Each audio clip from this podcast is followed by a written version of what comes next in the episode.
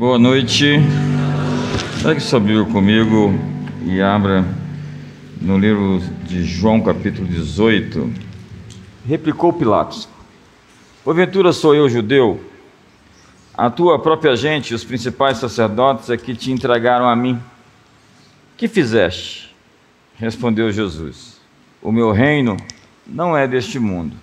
Se o meu reino fosse desse mundo, pelejariam lutariam, empenhariam por mim para que eu não fosse entregue aos judeus. Mas agora o meu reino não é daqui. Então lhe disse Pilatos: Logo tu és rei. Respondeu Jesus: Tu dizes que eu sou rei. Eu para isso nasci e vi ao mundo, a fim de dar testemunho da verdade. Todo aquele que é da verdade ouve a minha voz. Perguntou-lhe Pilatos: Que é a verdade? Que texto esse, né? Nós temos aqui três tensões: Reino de Deus versus reino do mundo. Vamos dizer isso? Reino de Deus versus reino do mundo. A segunda tensão é o que é a verdade. Diga comigo, o que é a verdade? A terceira tensão é cruz e trono. Diga cruz, cruz, e trono. O texto que nós lemos é impressionante porque ele trouxe uma ideia a partir da tradução normal, a tradução do nosso vernáculo de João Ferreira de Almeida, da revista atualizada, revista corrigida e outras traduções, onde se traz a ideia de que o reino, o meu reino, disse Jesus, não é deste mundo. Parecendo, portanto, que o reino de Jesus é de outro planeta. Conjecturou-se, então, que o reino de Deus não envolve espaço, não envolve tempo ou matéria, mas somente seria uma realidade espiritual, não deste mundo, neste reducionismo platônico. Mas a mensagem é meu reino não é do tipo que se desenvolve aqui, Pilatos. N.T. Wright, o grande teólogo inglês, diz que o, o grego para a palavra neste mundo é ekikosmotoutou, cujo sentido é fora de ou a partir de. Então o que nós temos é: meu reino não é a partir deste mundo. Meu reino não é a partir do sistema greco-romano. O que eu vim trazer, o meu governo, na verdade não tem nada a ver com os valores de vocês, Pilatos.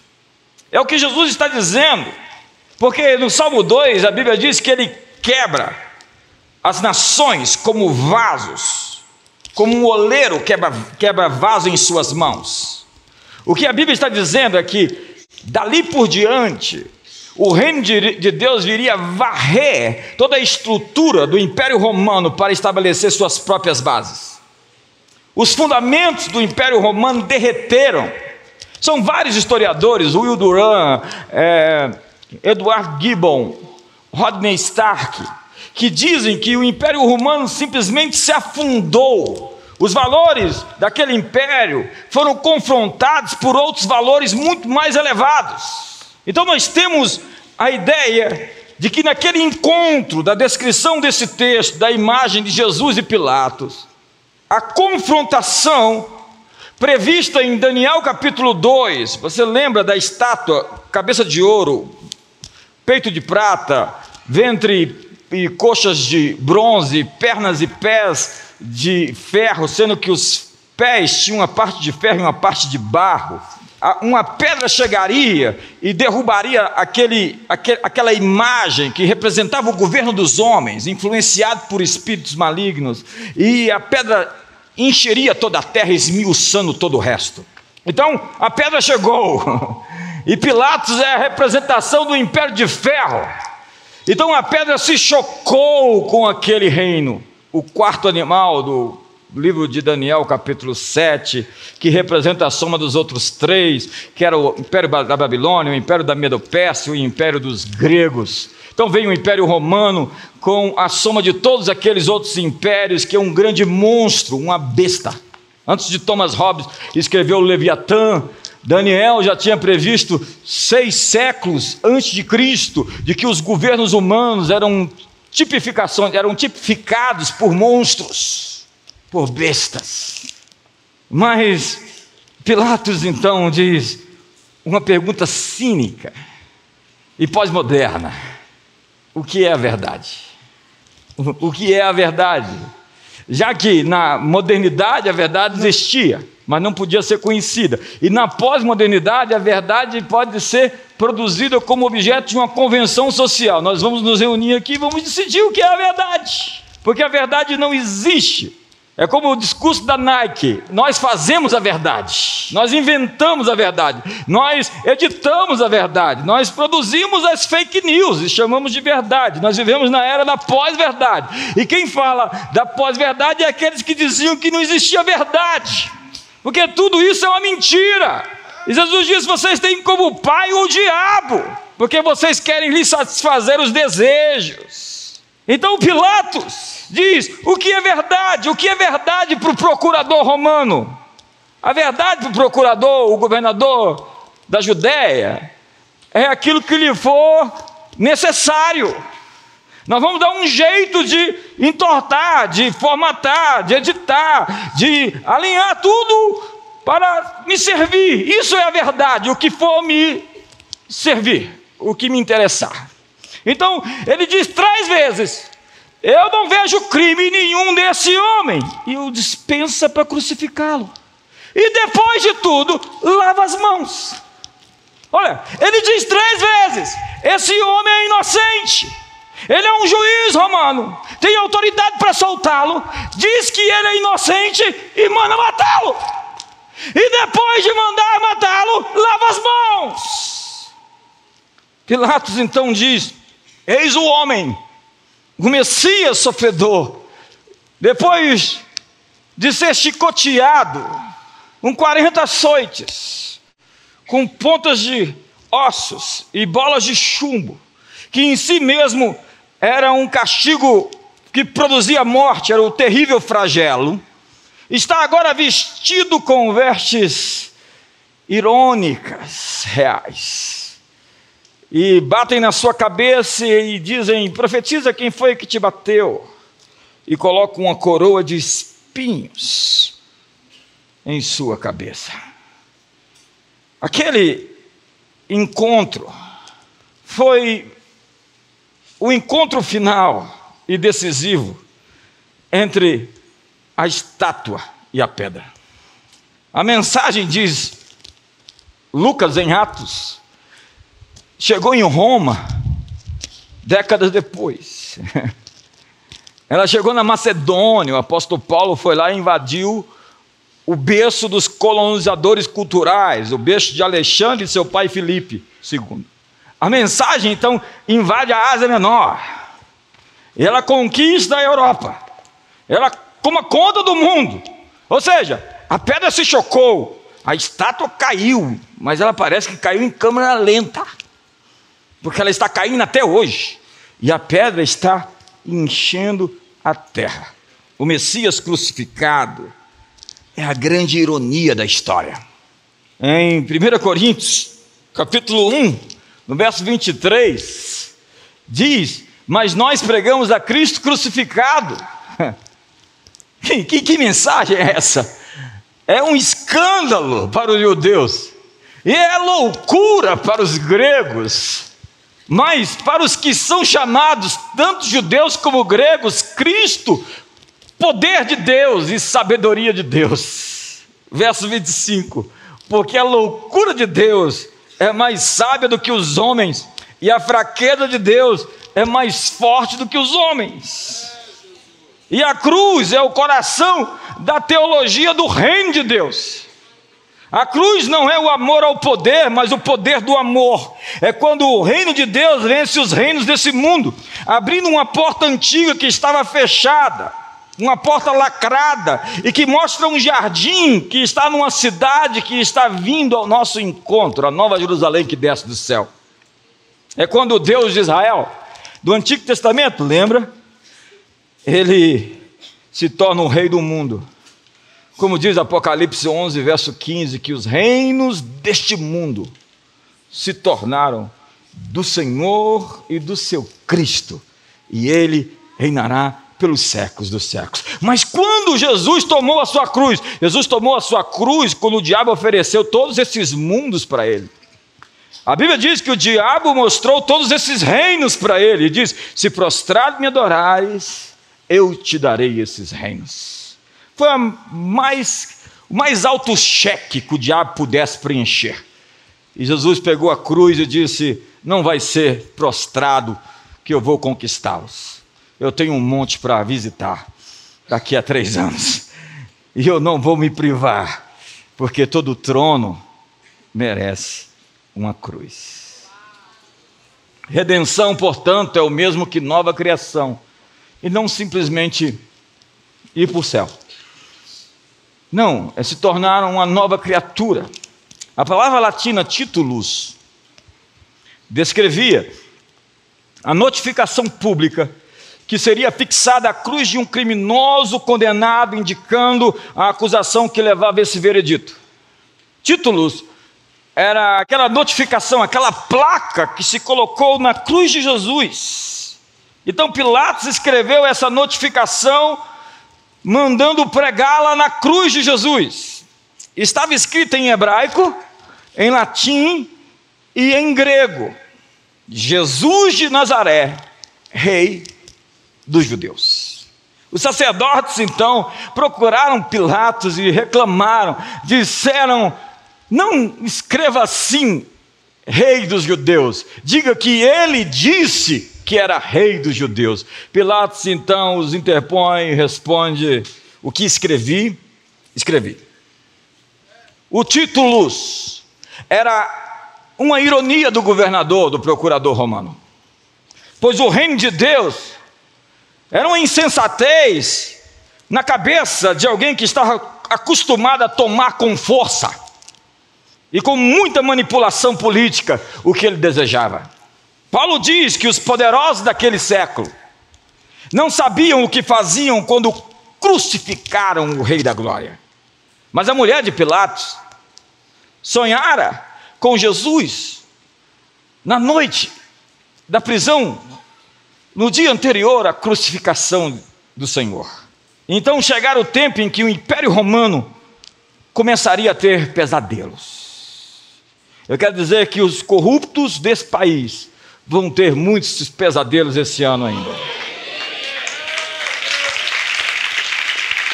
Mas queriam fazer um rei sem calvário. Na lógica de Jesus, não dá para trazer seu reino pelos métodos de Herodes ou de Pilatos. Jesus anunciava que o reino estava próximo. Os discípulos então esperavam a inauguração do reino. E alguns esperavam uma marcha para Jerusalém. Está na hora da gente se juntar e tomar o reino. E Pedro disse: Tu és o Messias, o Filho do Deus vivo. Mas Pedro queria livrar Jesus de todo jeito. Primeiro com a declaração, quando Jesus disse: Convém que o Filho do Homem seja preso, morto, crucificado e ao terceiro dia ressuscite. Então Pedro começa a brigar com Jesus. Ele começa a brigar com a cruz. Ele começa a confrontar o Senhor, e o texto é forte porque ele mostra um confronto firme de Pedro contra o Senhor. Isso de maneira nenhuma vai te acontecer. Então Jesus disse: Para trás de mim, Satanás, porque tu cogitas das coisas dos homens e não das coisas de Deus. Depois, Pedro, no momento em que Jesus está sendo preso, pega a espada e corta a orelha de Malco. Pedro queria trocar o evangelho da cruz por uma revolução armada, onde o herói que foge da cruz vence depois com a espada. Considere comigo o seguinte cenário, preste atenção. Jesus então é preso, falsamente acusado e injustamente condenado. Mas a revolta vingou, e Barrabás, que tinha sido solto, começou um motim, e a multidão reagiu. Nicodemos e José de Arimateia confrontam as autoridades judaicas pela farsa de entregar a Roma o profeta. A opinião pública então muda em direção a Jesus e numa curva estreita, Jesus consegue fugir. As multidões vão ao êxtase. Os soldados tentam perseguir Jesus, mas são alvejados por uma saravaida, uma saravaida de pedras. Então eles partem para cima da multidão, inclusive das mulheres, o que faz os guardas do templo mudar de lado. Os zelotes aproveitam a confusão e invadem o palácio de Pilatos. Herodes, Herodes e Caifás, eles matam e penduram todos os três no Golgotá. Há três cruzes: Pilatos, Herodes e Caifás no Monte Calvário. A revolução é um sucesso, os judeus são libertos e Jesus, filho de José, 33 anos, torna-se o primeiro rei judeu para todo Israel depois de quase mil anos. Seus discípulos controlam um novo regime. O que você acha disso? Quem não queria que a história terminasse assim?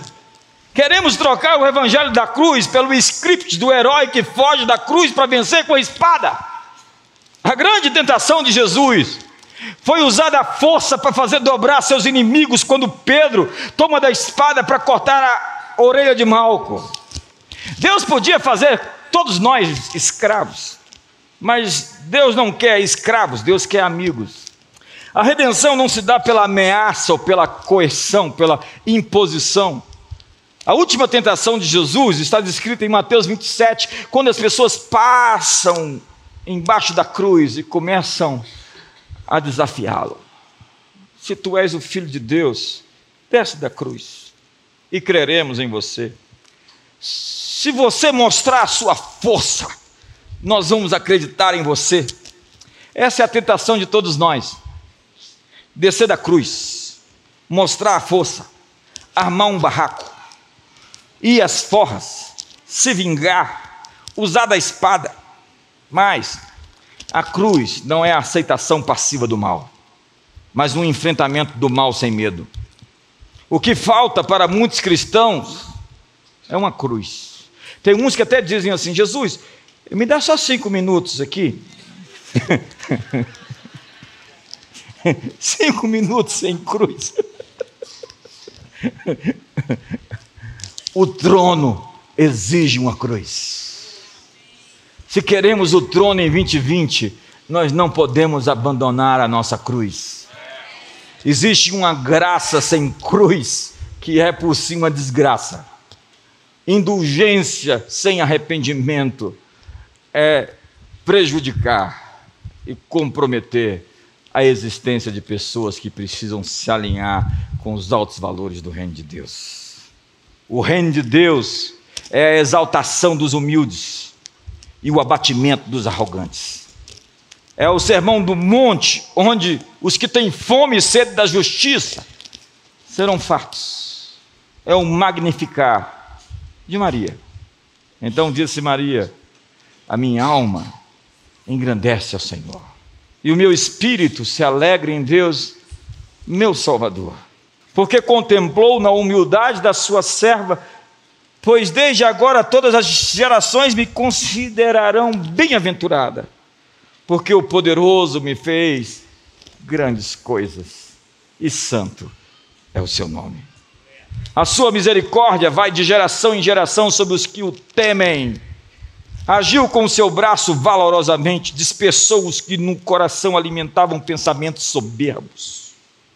Derribou do seu trono os poderosos e exaltou os humildes encheu de bens os famintos e despediu vazios os ricos. Amparou, amparou a Israel, seu servo, a fim de lembrar-se da sua misericórdia, a favor de Abraão e de sua descendência para sempre, como prometera aos seus pais. O reino de Deus, portanto, é justiça, alegria, paz, gozo no Espírito Santo. Portanto, a parte do mal todo aquele que invoca o nome do Senhor. Jesus anunciou o seu reino e o inaugurou na cruz, o lugar mais improvável. O Monte Gólgota foi a sua avant-première. A morte de Jesus destronou os poderes deste mundo tenebroso. Diz o apóstolo Paulo que na cruz ele encravou o nosso escrito de dívida que era contrário a nós, que constava de ordenanças, e fez uma procissão. Você pode ver os filmes de época quando os romanos ganhavam batalhas contra as províncias conquistadas, eles despojavam seus valentes, arrancavam suas insígnias, arrancavam suas roupas e deixavam os despidos nus e os carregavam, entrando em Roma, sendo exaltados pela multidão, celebrados por toda a cidade. O apóstolo Paulo, usando a figura de época, disse que Jesus na cruz do Calvário fez a mesma coisa com todos os demônios do inferno, todos os principados e todos os panteões de todos os deuses. Ele despiu-os, ele os despojou e ele os reduziu a nada e fez uma procissão no mundo espiritual, mostrando a todos que ele é o Senhor, o Rei dos Reis, para todo sempre. A morte de Jesus destronou esses poderes. Em seu julgamento, Caifás e Pilatos, assim como os sistemas que eles representavam, estavam sendo julgados. Imagine o julgamento onde o juiz está sendo julgado. Imagine Pilatos, tipo intimidado. Que cara, que sujeito é esse? E se você ler um pouquinho mais fundo, além da superfície, além do vernáculo, você percebe que havia um clima de muita perturbação ali. Então, a melhor religião, o judaísmo, e o melhor sistema judiciário, o romano, se uniram para matar o Rei da Glória. As nações se enfurecem, diz o Salmo número 2, e se levantam contra o Senhor e o seu ungido. Você já leu esse salmo? A resposta de Deus é: Eu mesmo estabeleci o meu reino, o meu santo monte. Que monte? O Monte Sião? Não. O Monte Sinai? Não. O Monte Gólgota. Jesus segue para a morte e é entronizado no Monte Calvário. Quando eu for levantado, eu atrairei todos até mim. Enquanto eles dizem, Incrivelmente, os judeus juram fidelidade a César. Não temos outro rei senão César. Nós estamos deste lado. É hora de assumir um lado. Temos que afirmar com os nossos atos e palavras a que rei seremos leais. Nós temos que escolher de que reino fazemos parte. No Israel do século I, o templo representava o lugar do encontro do céu com a terra. Isso foi no paganismo, isso foi no judaísmo. O templo era o lugar, o portal espiritual onde o sobrenatural se encontrava com o natural. E aquele lugar que outrora foi o lugar da presença de Deus, era o lugar do encontro de Mamon com a violência, em cumplicidade com o governo de César. Então Jesus pega do chicote e dá uma sova, e não parece com Jesus, mestre dos magos ou Papai Noel. Os senhores da terra foram derrotados pelo Messias crucificado. A crucificação é a intronização, a vitória do cordeiro sobre os monstros. O cordeiro vence as bestas que usurpavam o poder das nações, porque só um cordeiro pode sentar no trono. Porque os que buscam o poder pelo poder estão reprovados para exercer o poder.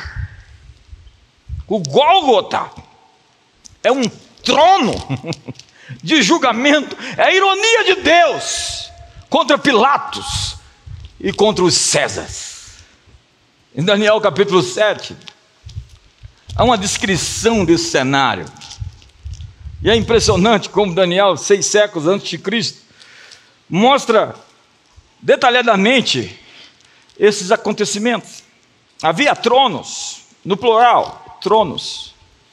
A discussão dos discípulos é quem vai se sentar à direita e à esquerda de Jesus. E em Apocalipse, Jesus diz à igreja de Tiatira: quem vencer vai se sentar comigo no, seu, no meu trono. Então havia tronos. E diz Daniel 7, verso 9: Continuei olhando até que foram postos uns tronos. E um ancião de dia se assentou, seu vestido era branco como a neve, o seu cabelo da cabeça como lã puríssimo, seu trono era de chamas de fogo e as rodas dele eram fogo ardente. Imagina a cena. Um rio de fogo, uma nave saía de diante dele, milhares e milhares o serviam e miríades e miríades assistiam diante dele, é o céu. Assentou-se para o juízo e os livros foram abertos. Então estive olhando por causa da voz das grandes palavras que o chifre proferia. O chifre era o quarto animal, o quarto poder, o Império Romano. Estive olhando até que o animal foi morto e o seu corpo destruído, pois ele foi entregue para ser queimado pelo fogo. Verso 12. Quanto aos outros animais, foi-lhes tirado o domínio, todavia foi-lhes concedida prolongação de vida por um prazo e mais um tempo. Verso 13: Eu estava olhando nas minhas visões da noite, e eis que vinha com as nuvens do céu, um como o filho do homem. E dirigiu-se ao ancião de dias e foi apresentado diante dele. E foi-lhe dado domínio e glória e um reino, para que todos os povos, nações e línguas o servissem. O seu domínio é um domínio eterno, que não passará, e o seu reino tal, que não será jamais destruído.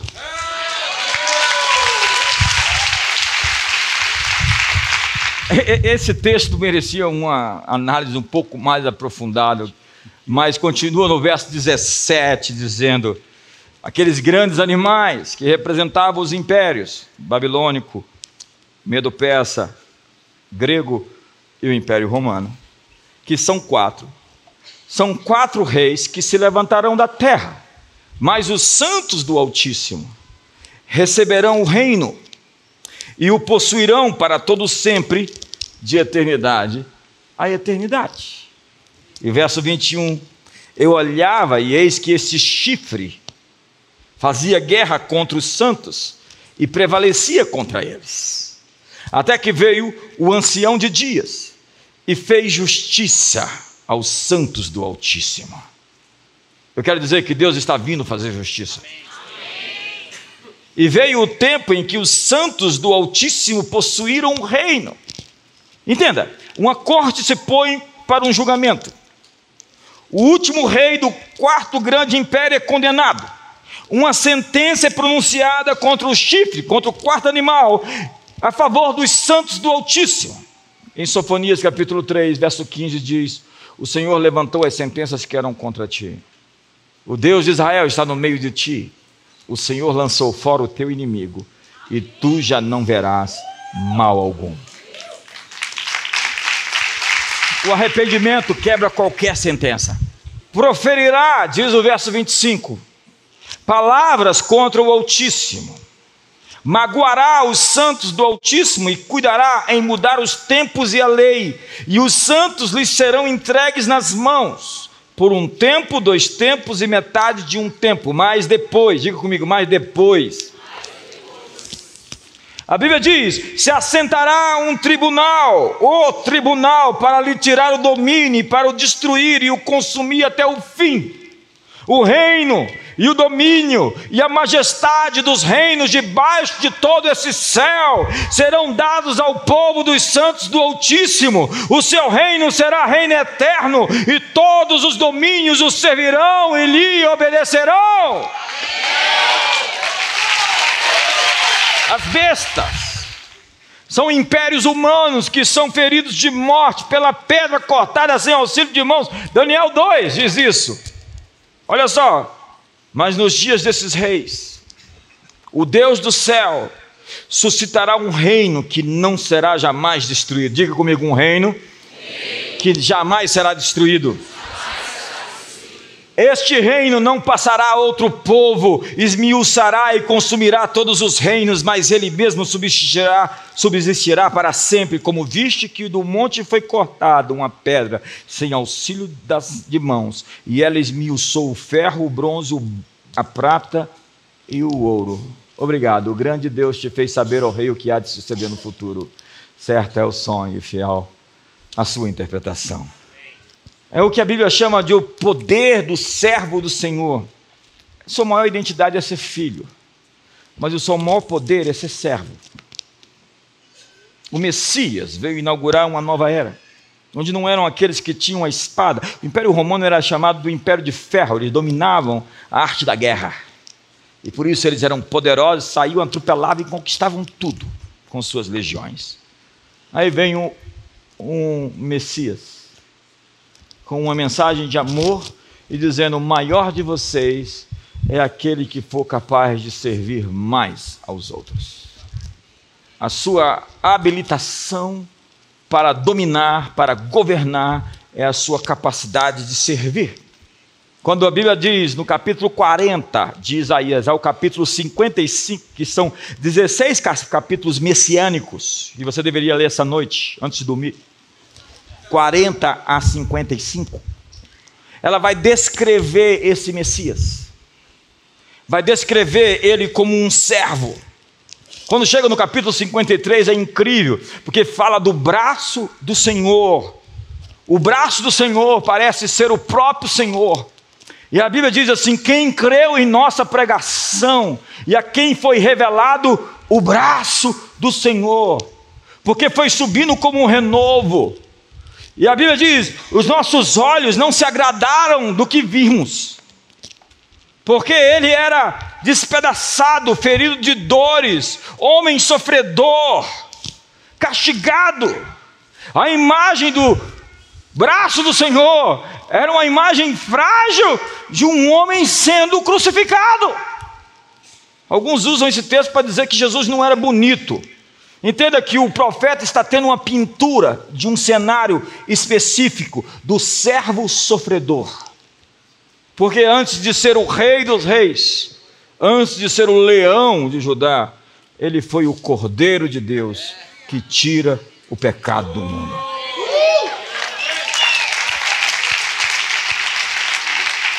Então, o seu trabalho servil demonstra um novo poder inaugurado no mundo o poder do servo. Então temos a força bruta versus a verdade, a obediência versus a rebelião. E a, obedi a obediência lhe dá autoridade sobre as nações.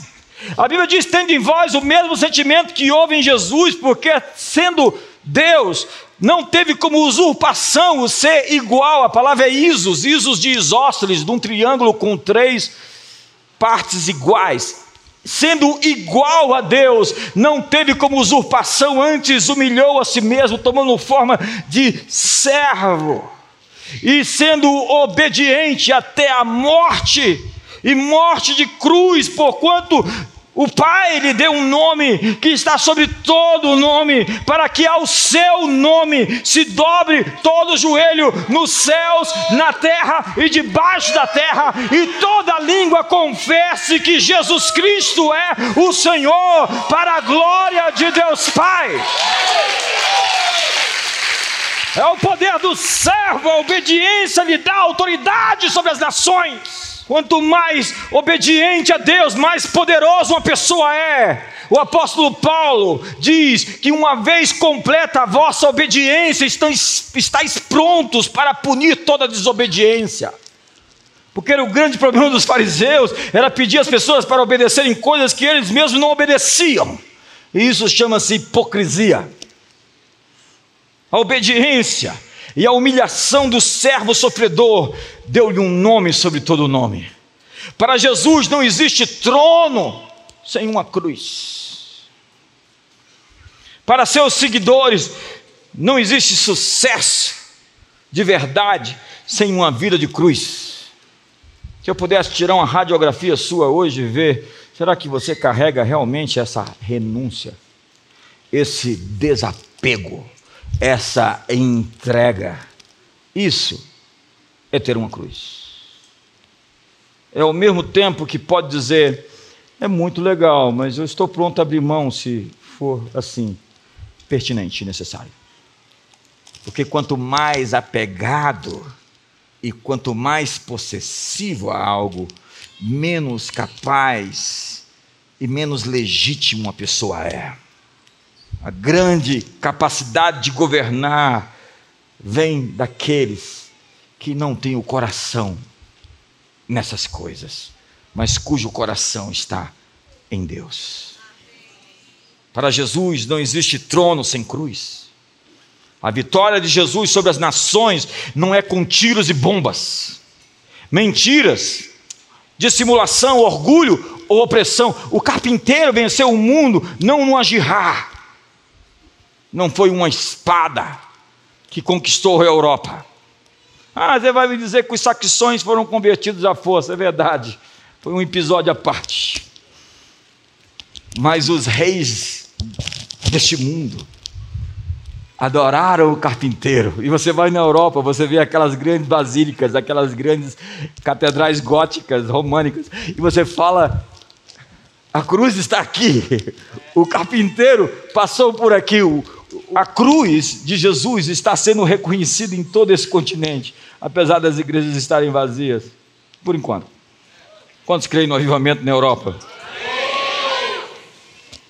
É incrível porque tudo que foi desenhado e feito por tanto tempo nesse século, nessas, nesses dois mil anos, todas essas grandes invenções, essa sociedade tecnológica, bela, estética, elas homenageiam o carpinteiro de Nazaré. Na tentação do deserto, diz a Bíblia que o diabo se afastou de Jesus até um momento oportuno. E o momento oportuno foram as vozes de zombaria aos pés da cruz, que era uma extensão das tentações do deserto. A cruz, então, lida com os motivos errados do poder. Sem cruz, os domínios demoníacos ficam estáveis. É incrível a religião. Eu já ouvi um bocado de gente por aí dizendo que a cruz é um símbolo pagão. Se era, não é mais. Na verdade, foi o símbolo da morte e da derrota a crucificação inventada e disseminada, principalmente por Alexandre e os seus generais, e depois principalmente pelos romanos, com Pompeu, que crucificou todos os piratas ao redor do mundo mediterrâneo, ela se tornou o símbolo da vida, da vitória, da conquista. O diabo tem realmente muito medo de um homem crucificado. O que é um homem crucificado? Paulo disse, Gálatas 2,20, lembra? Eu estou crucificado com Cristo, já não vivo mais eu, mas é Cristo quem vive em mim, e o meu viver que agora vivo na carne, vivo pela fé no Filho de Deus que me amou e a si mesmo se entregou por mim. Uma pessoa crucificada é alguém que não sacrifica seus princípios para se autopreservar. Somente alguém capaz de amar seus inimigos, oferecer a outra face, Caminhar a segunda milha deveria ser a luz sobre o poste, deveria ser a cidade iluminada sobre o monte. É isso que nos qualifica para o poder uma cruz. Jesus disse: Se alguém é digno de mim, negue-se a si mesmo, tome a sua cruz e me siga. A vitória da ressurreição foi obtida na sexta-feira da crucificação. O pecado foi aniquilado, o acusador foi calado, o Criador inaugurou sua nova criação. Não existe uma mensagem de reino de Deus sem cruz, e não existe uma mensagem sobre cruz sem reino. Reino e cruz é um único tema. O inconsciente coletivo sempre apontou a ideia do rei justo e divino. Todos nós sonhamos com um rei justo. Lembra Isaías 32? Um rei governará com justiça e os príncipes governarão.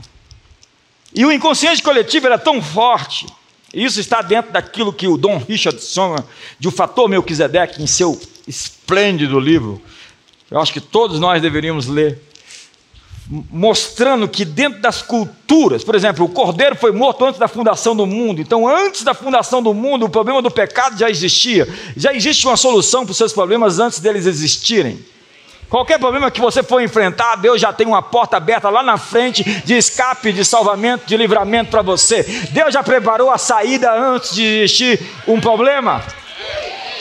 Então Deus já provocou a redenção, e é incrível como Joseph Campbell descreve o mito do herói, a história do herói que sofre, que padece, que tem um mentor, que faz sua jornada, descobre os seus dons e até morre.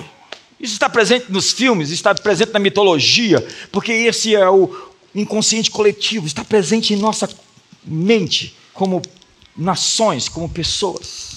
Porque o cordeiro foi morto antes da fundação do mundo. A ideia do rei justo e divino sempre existiu em todas as épocas. Tanto que Faraó era considerado um deus. Os judeus saem do Egito, eles chegam no deserto e eles fazem um bezerro de ouro. E a Bíblia diz que eles fizeram um bezerro de ouro para substituir Moisés. Não era para substituir Deus, não era para substituir Yahvé, era para substituir Moisés. A ideia de um príncipe divino sempre existiu. É a ideia do Messias, o Cristo, que estava presente coletivamente em todas as ideias de todas as culturas. O príncipe justo divino. Leia o livro dos Salmos e você vai ver a descrição da mensagem de que esse rei que governará com justiça se tornou carne e habitou entre nós, cheio de graça e de verdade. Temos um novo rei justo. Temos um príncipe da paz, um senhor dos senhores. Celebre o seu nome hoje. O Salmo 2, no verso 7 em diante, vai descrever isso. E é uma, um confronto divino para que os reis se arrependam. Beijai o filho, porque as nações serão chamadas a prestar contas. A Bíblia diz em Mateus 25 que ele vai separar as nações cabritas das nações ovelhas. Não está falando de pessoas, está falando de julgamento de nações. Nações ovelhas e nações bode. A propósito, o que será o Brasil? Ovelha, claro. Isaías 42 então diz: Eis aí, aqui o meu servo, a quem sustenho o meu escolhido, em quem se compraz a minha alma, pus o meu espírito sobre ele, ele trará, olha que mensagem forte, justiça às nações. Oh, Jesus! Verso 2: Não clamará, nem se exaltará, nem fará ouvir a sua voz na rua a cana trilhada não a quebrará, nem apagará o pavio que fumega, em verdade trará justiça. Verso 4: Não faltará, nem será quebrantada, até que ponha na terra a justiça, e as ilhas, as ilhas, os confins da terra, aguardam a sua lei. A mensagem do Evangelho é mais do que ir para o céu, é mais do que receber perdão dos seus pecados reduziram o evangelho. Sua vocação é trazer justiça de Deus ao mundo. O Filho de Deus convida todos para participar do seu reino. A parábola é de um rei que fez uma festa para o seu filho e convidou todos para virem. Alguns disseram: Não podemos ir. Então ele convidou qualquer um para vir. Eu sou qualquer um. Eu aceitei o convite. Eu disse: Muito obrigado, nunca deixaria de ir. Quantos são qualquer um aqui para ir na festa? Convide os pecadores, os publicanos, as prostitutas, porque os fariseus, saduceus, doutores da lei, os religiosos e os que se acham muito recusaram o convite de vir para a festa do rei. Qual é o seu nome? Qualquer um. É a graça, essa é a verdadeira graça. Ele veio ao mundo para implementar a vitória do, de Deus no mundo mas nós reduzimos o tamanho da cruz. Alguns aumentaram o tamanho da cruz, porque só falam de depravação total. A mensagem deles é opressora. Eles não têm em mente a nova natureza que nós nos tornamos e fomos assim perdoados, libertos. E a nossa nova natureza tem como princípio não pecar, porque assim fomos feitos novas criaturas. Mas alguns têm uma cruz bem pequenininha quando as têm porque a cruz dele só nos livra do pecado, quando a cruz de verdade extermina todo o mal para sempre. Senhoras e senhores, naquele monte, há dois mil anos atrás, o carpinteiro de Nazaré estava extirpando para sempre todo o poder das trevas. No seu corpo, ele aniquilou o poder do pecado e ele julgou principados e potestades. Mas, na cruz, Deus reivindica as nações por sua possessão. O que Jesus veio buscar? Algumas pessoas salvas, redimidas. O problema da cruz de alguns é que ela está tentando salvar pessoas do mundo, ao invés de salvar pessoas para o mundo. Vou repetir: salvar pessoas do mundo, salvar pessoas para o mundo. Para que Jesus morreu? Pelas nações. O que o diabo ofereceu para ele, primariamente?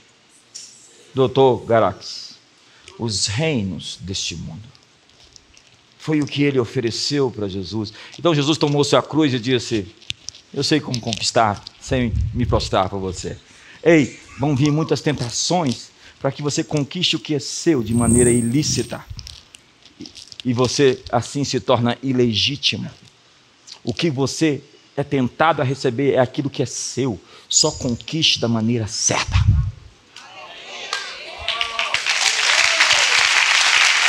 Tome a sua cruz e vai para cima com a cruz. O diabo tem muito medo de um homem com a cruz. E ao ser tentado, pegue a sua cruz, que faz ouvir a paz, que anuncia coisas boas, que faz ouvir a salvação e que diz a Sião: O teu Deus reina. Malaki Elohayaki. Deus reina. Salmo 22, verso 27 diz: Lembrar-se-ão do Senhor, e a ele se converterão os confins da terra. Perante ele se prostrarão todas as famílias das nações. Pois o Senhor, do Senhor é o reino, é ele quem reina sobre as nações. Que lindo isso! O Evangelho é para as nações. Ide por todo o mundo, pregai o Evangelho para todas as nações, batize-os em nome do Pai, do Filho e do Espírito Santo. Não fica orando para morrer ou para fugir, para escapar. E para terminar, a cruz é poder, mas é outro tipo de poder. É o poder de servir, é o poder de abrir mão do ódio, é o poder de abrir mão da vingança, é o poder de perdoar. A propósito, entre 2020 sem dolo no coração. É o poder de lavar os pés daquele que você sabe que vai lhe vender por 30 moedas de prata daqui a pouco. Imagina, Jesus pegou a toalha, colocou na cintura, acho que ele foi primeiro logo em Judas. Só quem tem uma cruz pode criar uma ponte entre você e alguém que lhe feriu. A cruz é a fonte da nossa civilidade. Ei, ei, se você despreza a igreja, se você acha que o cristianismo é uma coisa fraca, saiba que você está pisando em solo sagrado. Tira as sandálias dos teus pés. Se você não gosta de Jesus e da igreja, mude para um lugar onde não existe igreja e veja como é lá. A cruz é o poder que vence o medo. Quando você tem uma cruz, você não tem mais medo. Você já está morto. Na cruz ele morreu e eu morri com ele. Então, quando você se entrega para ele, o diabo não tem nem do que te acusar mais. Porque nele os seus pecados foram julgados. E é por isso que ele diz: Tetelestai, sua conta está paga, JB. Tetelestai é isso. Era o documento que se colocava em uma prisão romana para dizer que o criminoso que estava preso foi solto, libertado, então se carimbava. O juiz romano, tetelestai, ele não deve mais nada. Ou era uma palavra comercial que dizia que qualquer pessoa que tivesse uma dívida era o seu PG, era o comprovante, era o recibo. Portanto, se o diabo lhe acusar de qualquer coisa, mostre o recibo de pagamento e diga que a dívida foi paga e que você não vai pagar uma dívida a segunda vez.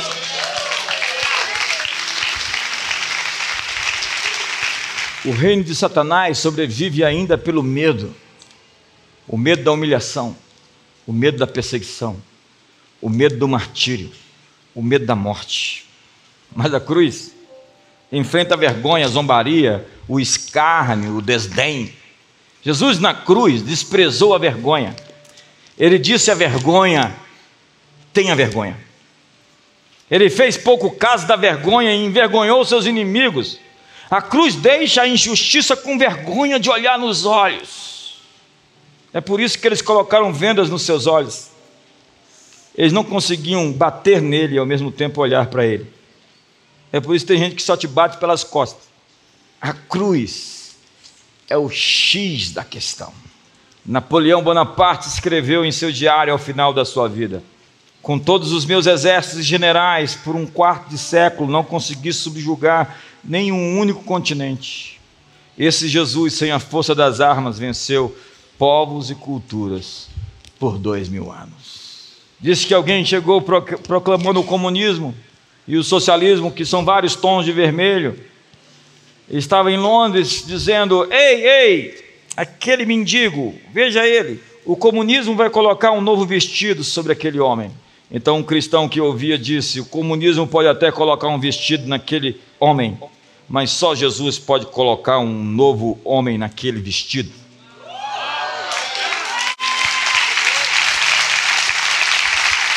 Sabe de que revolução nós precisamos aqui essa noite aí para 2020? Tomando a nossa cruz e indo. Você será rei e governará quando existir uma marca de renúncia, desapego e sacrifício. Quando você tem o quebrantamento você pode sentar-se no trono.